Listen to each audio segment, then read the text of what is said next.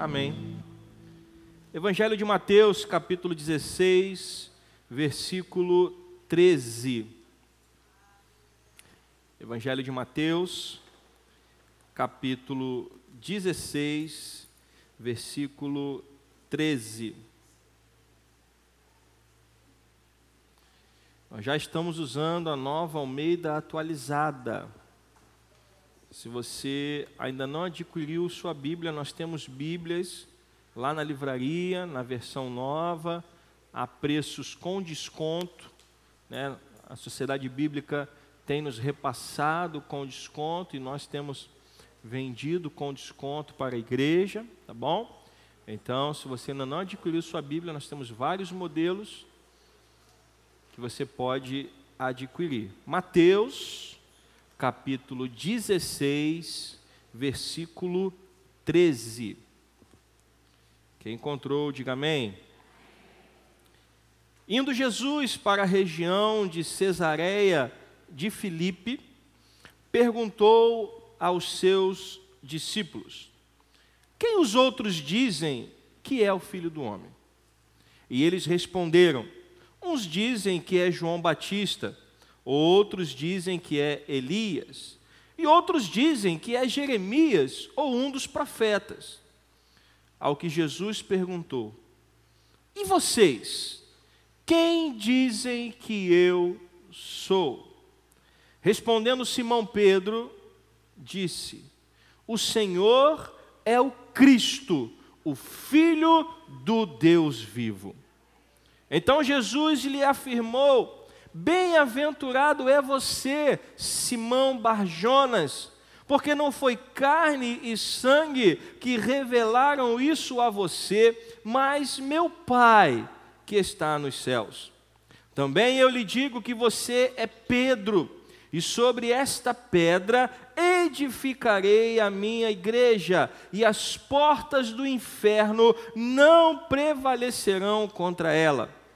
Eu lhe darei as chaves do reino dos céus.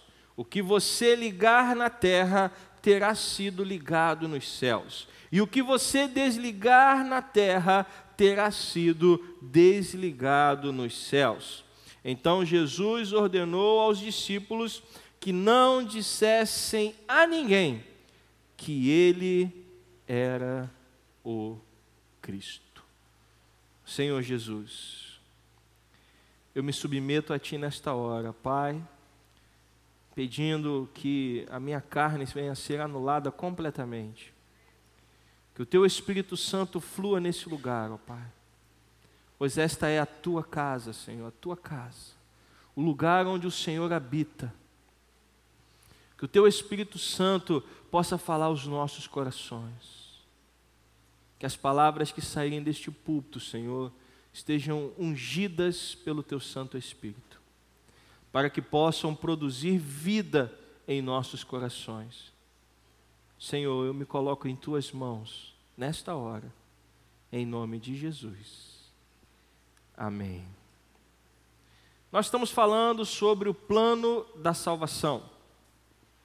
Estamos analisando a importância da obra de Cristo em nossas vidas. Não somente para o futuro, porque sabemos que um dia vamos viver eternamente na presença de Deus. Posso ouvir um amém? Sabemos disso. Mas quais são os efeitos da salvação hoje? E é isso que nós estamos vendo. Nós já falamos sobre a queda e a tragédia que foi a queda que aconteceu lá no jardim do Éden, quando Deus criou o homem e a mulher à sua imagem à sua semelhança. E vimos que por conta da desobediência, o primeiro casal teve que, ter, teve que ser expulso do Éden para não comer da árvore da vida e viver eternamente em pecado. E vimos que a imagem de Deus ficou deturpada. Ainda carregamos a imagem de Deus, mas não é mais a imagem que havia no primeiro casal, por conta da queda. A queda nos tornou pecadores, a queda nos afastou da presença de Deus. A primeira coisa que Adão e Eva fizeram depois de comer do fruto que era proibido, foi se esconder de Deus, e assim acontece com cada um de nós. Nós, enquanto pecadores, nós fugimos de Deus, nós nos escondemos de Deus, porque sabemos que somos pecadores. Depois nós falamos sobre a natureza humana, que Jesus chega a dizer que uma árvore boa só pode dar frutos bons, e uma árvore ruim só pode dar frutos ruins, mas, que, mas para que possamos ser uma árvore boa, temos que ser transformados por Deus. Naturalmente, nós seremos apenas árvores ruins. Que é o que Paulo vai dizer lá em Efésios capítulo 2, que enquanto estávamos mortos nos nossos delitos e nos nossos pecados, o Senhor nos deu vida.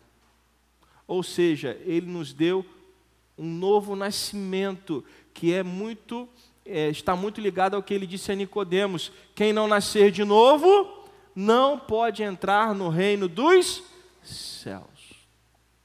Então, para eu me tornar uma árvore boa, eu tenho que ser regenerado.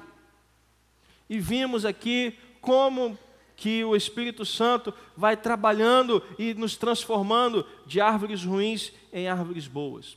Hoje nós vamos falar sobre a pessoa de Cristo, porque é Cristo quem opera essa mudança. Amém? Tudo que nós fazemos está diretamente ligado a Cristo. A mudança que acontece em nossas vidas é produzida por Cristo. A salvação que nós recebemos de graça foi dada por quem? Por Cristo.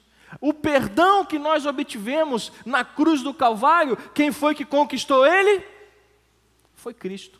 Então nós precisamos entender quem é Cristo, porque senão a nossa fé vai errar o alvo. Porque hoje em dia muitos Cristos estão sendo oferecidos. Muitas versões de Cristo estão sendo oferecidas e estão banalizando o Evangelho, estão banalizando quem Cristo é e estão banalizando a salvação. Dizendo que Jesus é o seu amiguinho, que ele é o seu coleguinha, que ele vai passar a mão na sua cabeça que Ele vai te dar um abraço muito gostoso. Esse não é o Cristo da Bíblia. Esse não é o Cristo que a Bíblia prega. Nós precisamos entender quem é o Cristo que a Bíblia prega. Na parte final do seu ministério terreno, no momento em que Jesus estava retirado com os seus discípulos, ele faz uma pergunta para eles. Estavam ali a sós, e Jesus pergunta para eles: Quem diz o povo ser o filho do homem? Jesus lança uma pergunta, Jesus lança um questionamento: Quem as pessoas estão dizendo que eu sou? Qual foi a resposta deles? Uns estão dizendo que o Senhor é João Batista, outros estão dizendo que é Elias, ou Jeremias, ou algum outro profeta. As pessoas sabem mais ou menos, as pessoas têm uma ideia a respeito de Cristo. O mundo tem uma ideia a respeito de Cristo, sim ou não? Isso quer dizer que a ideia deles está certa? O bispo Walter costuma dizer que um relógio quebrado, ele acerta a hora duas vezes ao dia. Ainda mais se for relógio de ponteiro, que está ficando em desuso, né? Mas o relógio, se você tem um relógio de ponteiro na parede quebrado, duas vezes no dia ele acerta a hora. A ideia que o mundo tem a respeito de Cristo Às vezes parece ser verdade, mas quando você vai analisar a fundo, não é. Jesus era João Batista? Não. Jesus era Elias? Ele era algum dos profetas? Não. Ele não era nada disso. E aí, depois de perguntar aos seus discípulos quem as pessoas achavam que ele era, ele faz uma segunda pergunta. Uma pergunta mais pessoal. E sabe por que, que ele faz uma pergunta pessoal? Sabe por quê?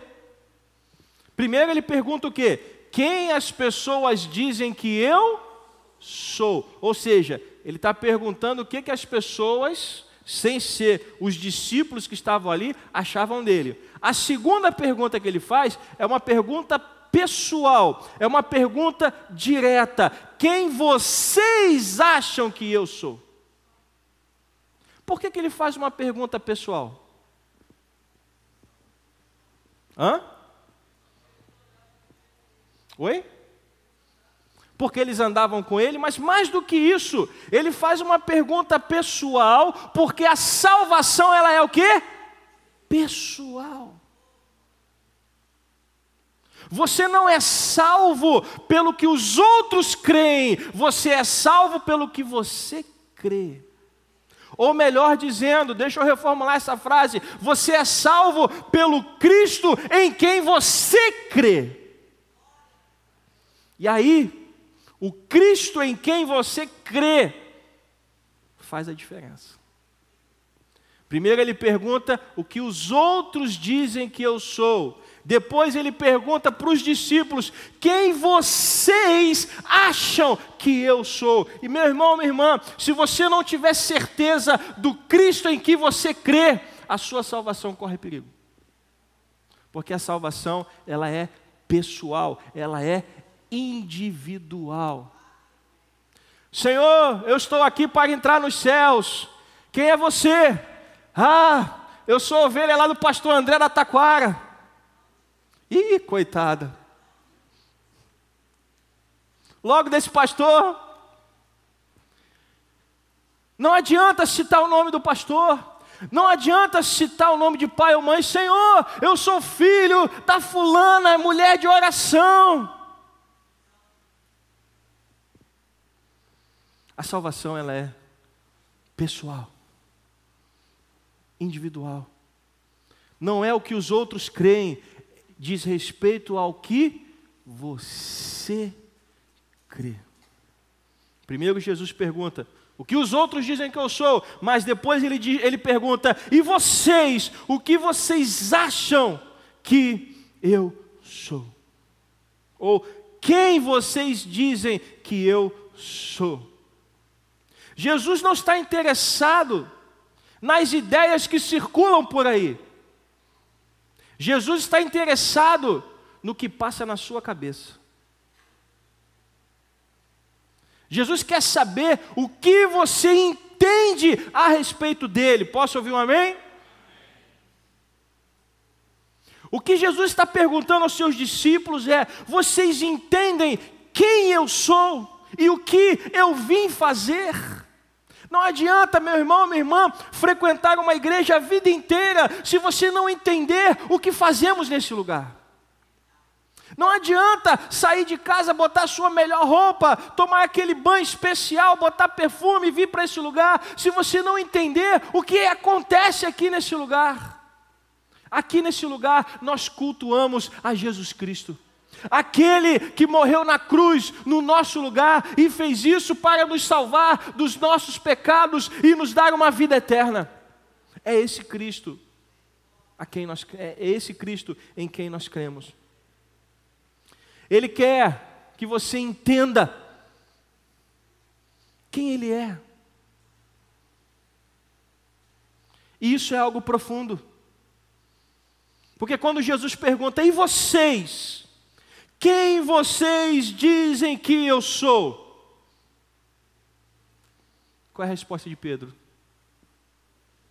Está escrito aí no texto. Qual é a resposta de Pedro? Tu és o Cristo, o Filho do Deus vivo. Pedro acertou o alvo. Ah, as pessoas dizem que o Senhor é João Batista, ou Elias, ou Jeremias, ou alguns dos profetas. E vocês? Aí Pedro responde: Tu és o Cristo, o Filho do Deus vivo. Na mesma hora, Jesus olha para ele e diz o seguinte: deixa eu voltar aqui ao texto. Versículo 17: Então Jesus lhe afirmou: Bem-aventurado é você, Simão Barjonas, porque não foi carne e sangue que revelaram isso a você, mas meu Pai que está nos céus. O que Jesus está dizendo é que, para nós alcançarmos a revelação de quem Cristo é, nós precisamos receber isso de quem? De Deus. É o Espírito de Deus que atua em nós, que começa a falar em nossos corações quem Cristo é, o que Ele fez e o que Ele faz, porque Ele não está morto. Eu não creio num Deus morto, eu creio num Deus vivo. E Ele está assentado, reinando, porque o reino dele jamais terá fim. É o que a Bíblia diz a respeito dele. Então nós temos que entender quem ele é. Ele é o Cristo. Ele é o Messias, ele é o ungido de Deus, há muito esperado, e ele é o mediador ordenado pelo Pai para ser um grande profeta, para ser um grande sumo sacerdote e para ser o nosso rei e governar sobre nós para sempre.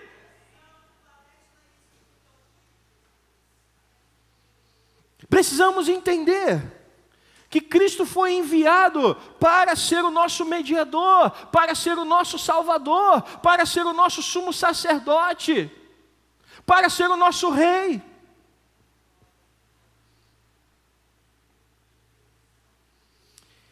E quando Pedro confessa e Jesus fala com ele que ele era um bem-aventurado, que não foi nem carne ou sangue que revelaram isso a ele?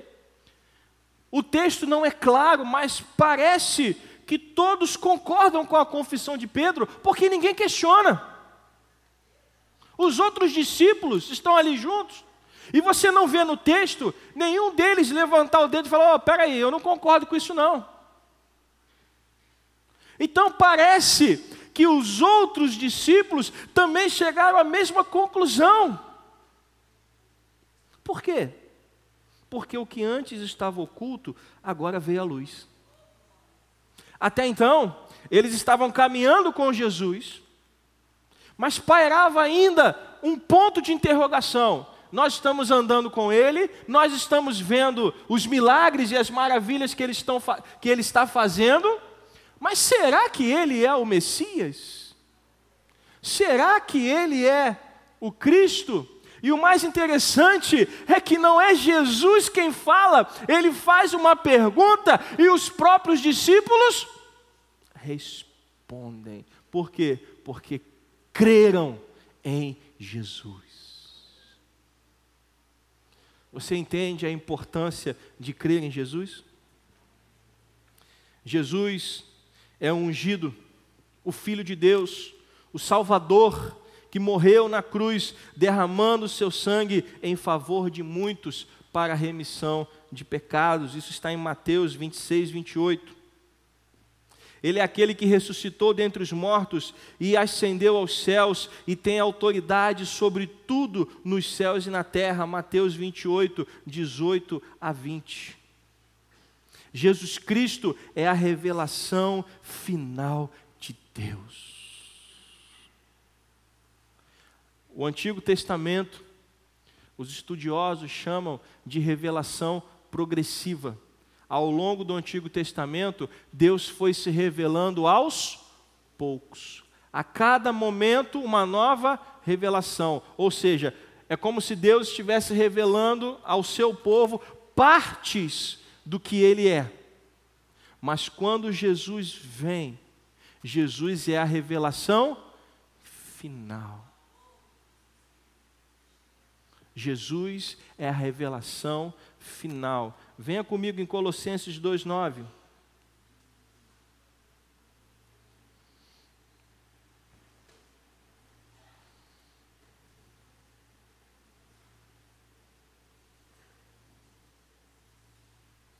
Colossenses 2, 9. Paulo está falando a respeito de Cristo.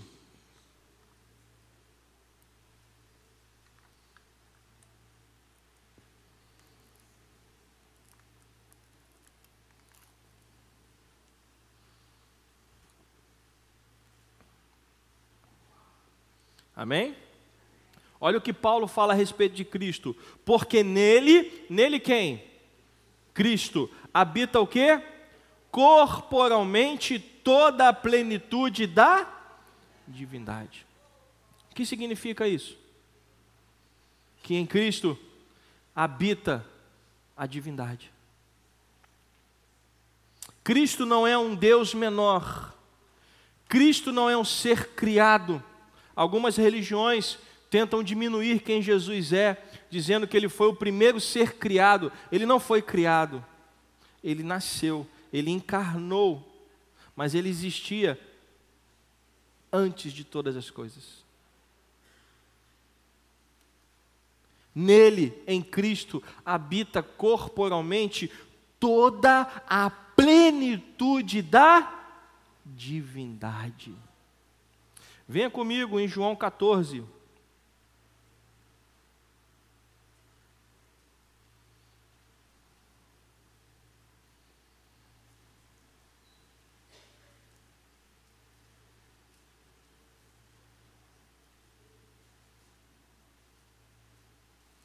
versículo muito conhecido, João 14, 5.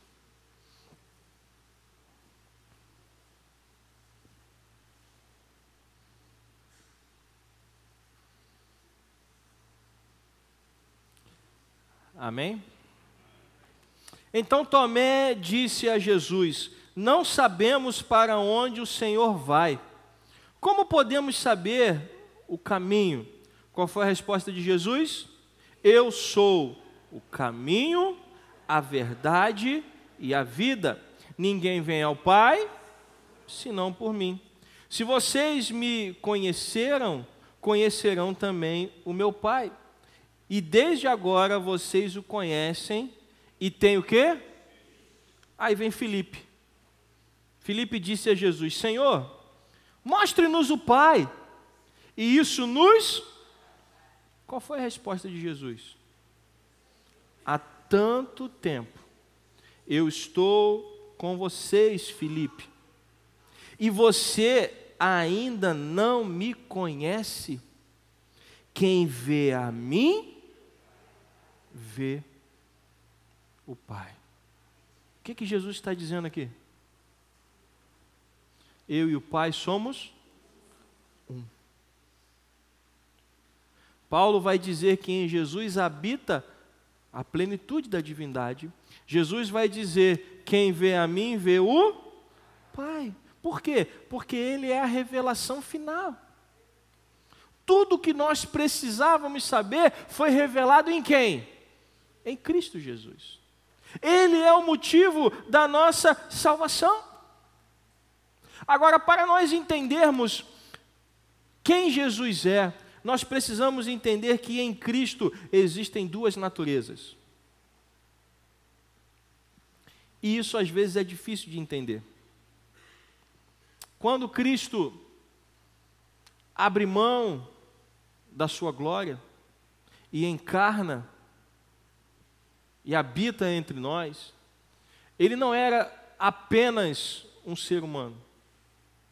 Ao mesmo tempo que ele era verdadeiramente humano, ele também era verdadeiramente Deus. Isso fica claro no texto que nós acabamos de ler. Ele ainda estava em carne, sim ou não? Em João 14, ele já tinha morrido na cruz? Não. E ele fala para Filipe: Filipe, eu estou há tanto tempo com vocês e vocês não conhecem? Quem vê a mim, vê o Pai. O que, que Jesus está querendo dizer? Que ele é verdadeiramente homem e verdadeiramente Deus, em uma só pessoa. Há em Jesus duas naturezas: a natureza divina e a natureza humana. Claramente distintas, substancialmente diferentes, porém inconfundíveis, imutáveis, indivisíveis e inseparáveis. Eu não vou ter tempo para falar de tudo hoje, mas permitindo ao Senhor, nós vamos continuar nos próximos domingos. Diante do testemunho das Escrituras, onde Jesus, o tempo todo, e se você lembra do texto inicial, a pergunta que ele faz aos discípulos é: quem vocês acham, quem as pessoas dizem ser o filho do homem? E em João 14 ele diz: Quem vê o Pai, vê a mim. Diante do testemunho das Escrituras, somos confrontados por um antigo trilema. Ou Jesus é Deus, ou Jesus é um mentiroso, ou Jesus é um louco. E aí, no que você crê, vai determinar a qualidade da sua fé. Se eu creio em Jesus como sendo verdadeiro homem e verdadeiro Deus, eu creio que Ele tem autoridade para morrer no meu lugar e salvar, me salvar dos meus pecados. Amém? Mas se eu não creio na divindade de Cristo, então ou ele é um mentiroso ou ele é um maluco. Porque ele afirmou o tempo todo que ele era Deus, sim ou não? E se alguém chegasse para você hoje e falasse: Olha só, eu sou Deus, o que, que você ia fazer? Seja sincero. Olha, eu quero dizer uma coisa para você. Eu sou Deus. O que, que você faria?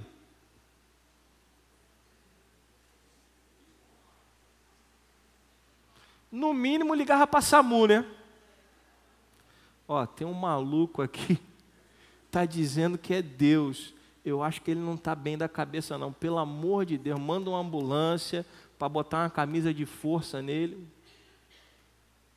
A gente vê esse Henrique Cristo andando por aí, vestido de Cristo. Alguém acredita nele? Alguém leva ele a sério? Eu lembro que ele foi no, num programa de entrevista e o entrevistador falou para ele: Olha, quer dizer que o senhor é Cristo? Aí ele falou: Sim, eu sou Cristo. E o senhor é, é, transformou água em vinho? Ah, transformei sim. E o senhor pode beber vinho? Ele, posso. Então vamos beber um vinho? Ah, vamos sim, um cálicezinho, não tem problema. Aí ele pega uma garrafa de água mineral, bota em cima da mesa e fala, agora dá seu jeito. Aí ele ficou olhando para a água, ficou olhando. Ah, entendi, você quer brincar comigo. Ninguém leva ele a sério. Porque ele não é Cristo. Mas Cristo foi apresentando o seu ministério foi demonstrando o poder que ele tinha, porque ele não era um homem qualquer, ninguém poderia fazer as coisas que ele fez se o Espírito de Deus não estivesse com ele. Ao ponto de, como nós pregamos domingo passado à noite, um leproso chegar até ele, ele toca no leproso e ao invés dele ser contaminado, o leproso foi curado. Quem é que faz isso se não tiver o poder divino sobre ele? Então Jesus vai se apresentando como Deus, ele reivindica a divindade quando ele diz para Filipe: Quem vê o Pai, vê a mim.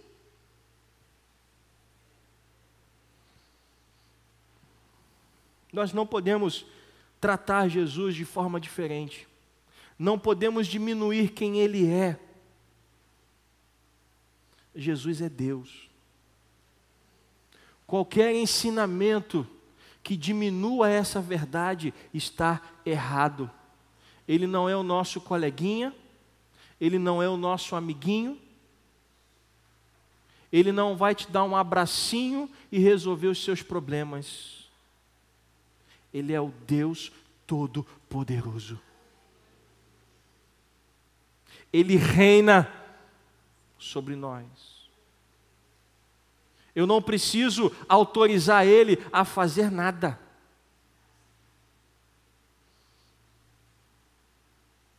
Eu não preciso dizer, olha, pode entrar aqui, Senhor, na minha vida e fazer o que o Senhor quiser. Ele é Deus Todo-Poderoso. Eu é que tenho que me submeter a Ele. Eu é que tenho que me diminuir diante dEle. Eu é que tenho que entender a grandeza de quem Ele é, e não o contrário. As pessoas hoje estão sendo levadas a, a cultuar um Jesus que perdeu o poder da sua divindade. O Jesus em quem eu creio, Ele é Deus Todo-Poderoso. Ao encarnar, Ele continua sendo Deus. Alistair McGrath, falando sobre o pensamento de Atanásio, ele diz que somente Deus é capaz de salvar. Eu vou repetir. Somente Deus é capaz de salvar. Se Jesus não é Deus, como é que ele salvou a gente? Você entende isso? Se somente Deus é capaz de salvar pessoas do inferno. Jesus, para nos salvar, ele tem que ser o quê? Deus. Qualquer coisa que diminua essa verdade está o quê? Errada. Ah, pastor, mas Jesus me ama. É claro que Ele te ama, é claro que Ele nos ama, porque Ele se entregou na cruz por amor a nós. Mas isso não diminui quem ele é. Isso não faz dele o nosso amiguinho, o nosso coleguinha, isso faz dele o nosso Senhor. Paulo vai dizer com a mente: eu sou escravo de Cristo. Ele não é o meu amigo, ele é o meu Senhor, ele manda em mim e não o contrário. Ele dá as ordens, não eu. Não sou eu que digo, Senhor, tem que acontecer assim. Não. Eu determino que vai ser dessa forma. Não. Quem determina é Deus. Eu me submeto. Mas, pastor, eu não posso pedir? Pode e deve. Mas sempre se submetendo a quem Deus é. Somente Deus pode vencer o poder do pecado e trazer aos pecadores vida eterna. Um ser humano não pode salvar pessoas. Se Jesus não fosse Deus, ele não poderia nos salvar. Se Jesus fosse apenas um homem como outro qualquer, ele não poderia ter nos salvado na cruz do Calvário. Você entende isso? Então eu não posso diminuir quem Deus é. Ele assumiu a condição humana, mas ele não perdeu a sua divindade. Verdadeiro Deus e verdadeiro homem. Outra coisa, se Jesus não era Deus, ou se nós não entendermos a divindade de Cristo, nós vamos nos tornar, sabe o que? Idólatras. Porque se Jesus não era Deus, nós estamos adorando uma criatura. E a Bíblia diz que ninguém pode ser adorado no lugar de Deus. Foi a primeira coisa que Deus disse ao povo de Israel quando ele saiu do Egito: Eu sou o Senhor teu Deus, que livrei você da terra da escravidão. Portanto, não terão outros deuses diante de mim. Foi a primeira coisa que Deus falou. Se Jesus não é Deus, então ele é apenas um homem. E se ele é apenas um homem, o Jesus que nós adoramos faz de nós o quê? Idólatras. Eu não sou idólatra. Eu adoro Jesus, que é Deus. Por isso, meus irmãos, nós podemos adorar a Jesus, porque Ele é verdadeiramente Deus. Quem as pessoas dizem que eu sou? João Batista, Elias, Jeremias, ou um, dois profetas. Mas vocês, quem vocês dizem que eu sou? Pedro vem e afirma que ele é o quê? O Cristo, o Filho do Deus vivo. O Filho do Deus vivo é o quê? Deus. Esta é a fé que nós precisamos ter. Ele é o Cristo, o Filho do Deus vivo. Ele não é uma pessoa qualquer, ele não é uma celebridade, ele não é uma construção humana, ele é o Deus que se fez carne e morreu na cruz e ressuscitou dos mortos e subiu aos céus e agora reina sobre a sua igreja. Esse é o Jesus em quem nós cremos.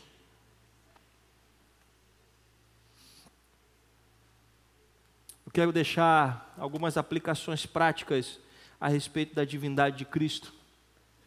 Primeiro, o conhecimento real de Deus é possível através de Jesus, pois ninguém jamais viu a Deus. O Deus unigênito que está no seio do Pai é quem o revelou. Eu posso conhecer a Deus através da Bíblia que revela Jesus como sendo Deus. João 1,18.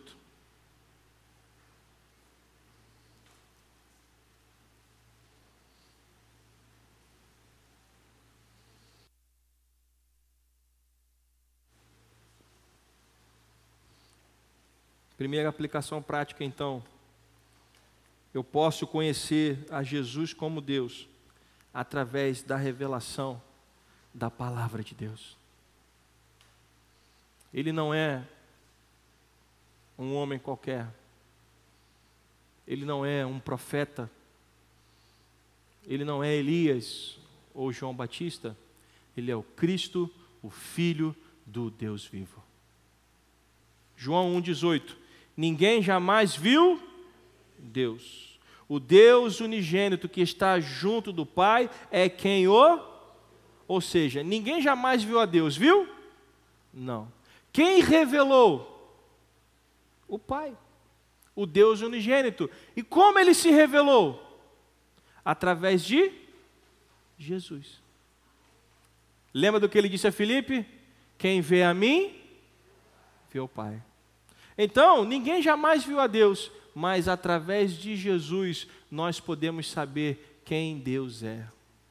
Porque ele se fez carne e habitou entre nós. A segunda coisa que nós podemos aprender a respeito da divindade de Cristo é: Deus Filho, por amor de nós homens e por nossa salvação, desceu dos céus e encarnou pelo Espírito Santo na Virgem Maria. Por isso, a morte de Cristo é suficiente para salvar pecadores de todos os tempos de todos os lugares, em qualquer circunstância. Deus desceu da sua glória, encarnou, morreu na cruz e, por este ato, pecadores de todas as épocas e de todos os lugares podem ser o quê? Salvos. Se ele não fosse Deus, isso seria possível? Não.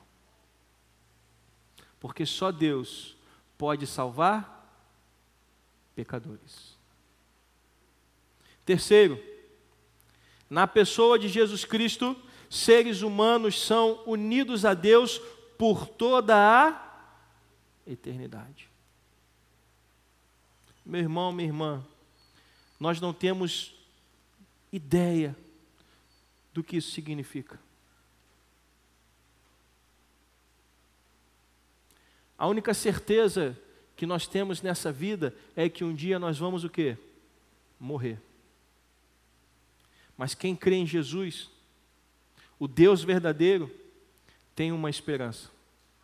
Depois da morte, virá a eternidade. Quando eu morrer, eu vou habitar para sempre na presença de Deus.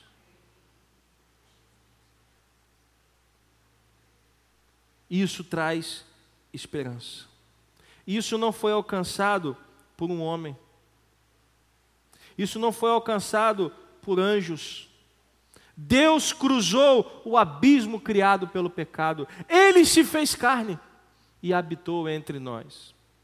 Quarto e último, Jesus deve ser louvado e obedecido, porque ele não é apenas uma criatura, mas ele é Deus. Ele não é um ser criado. Ele não é um homem como nós. Ele é Deus. E para me relacionar com Ele, eu preciso entender que Ele é o meu Deus. Então, meu querido irmão, minha querida irmã, eu não vou falar hoje sobre a segunda natureza de Cristo, que é a sua humanidade, vou ficar hoje só na divindade. Semana que vem, se Deus nos permitir, falaremos sobre a humanidade de Cristo, porque é importante. Só Deus poderia salvar pessoas do pecado, amém? Mas se não houvesse humanidade em Cristo, não haveria sangue derramado, e sem sangue derramado também não há remissão de. Mas vamos falar isso na semana que vem. O que eu quero dizer para você é: não diminua quem Deus é. Deus não é o nosso coleguinha. Ele não é o Jesus Cristinho que está doido para te dar um abraço. Ele é o Senhor da sua vida. Ele detém a história da sua vida. Ele conduz a história da sua vida. Ele conhece cada passo que você dá. Ele está em todo lugar o tempo todo. Ele sabe o que acontece até quando você se tranca no seu quarto. Ele está lá. Porque ele é onipresente. Ele está presente em todos os lugares. Então nós não podemos diminuir quem Deus é para termos um relacionamento com Ele. Ah, não, eu acho que Jesus é assim, eu acho que Jesus é assado. Não, a Bíblia diz que Ele é Deus. Quem vocês acham que eu sou? Tu és o Cristo, o Filho do Deus vivo. Que esta frase seja verdade em cada uma das nossas vidas, em cada vida aqui presente. Quando você orar a Jesus, saiba quem Ele é. Ele é Deus. Ele cuida de nós. Ele está presente o tempo todo, mesmo no momento difícil ele está presente. Ou não é isso que está escrito lá no Salmo 23? Ainda que eu ande por um vale de, de trevas e de morte, o Senhor estará comigo. Por que, que Ele estará comigo? Porque Ele é Deus. Porque Ele cuida de nós. Porque Ele nos ama. Mas isso não faz com que Ele passe a mão sobre a nossa cabeça. A Bíblia diz: tudo que o homem semear, certamente ele colherá. Nossas atitudes terão consequências. Deus não vai passar a mão na sua cabeça. nem na minha. Ele não passou a mão na cabeça de ninguém. Davi pecou com Batseba, pediu perdão a Deus, Deus disse: está perdoado, mas você vai colher as consequências. Essa criança vai morrer. Sua casa será uma casa dividida. E assim aconteceu.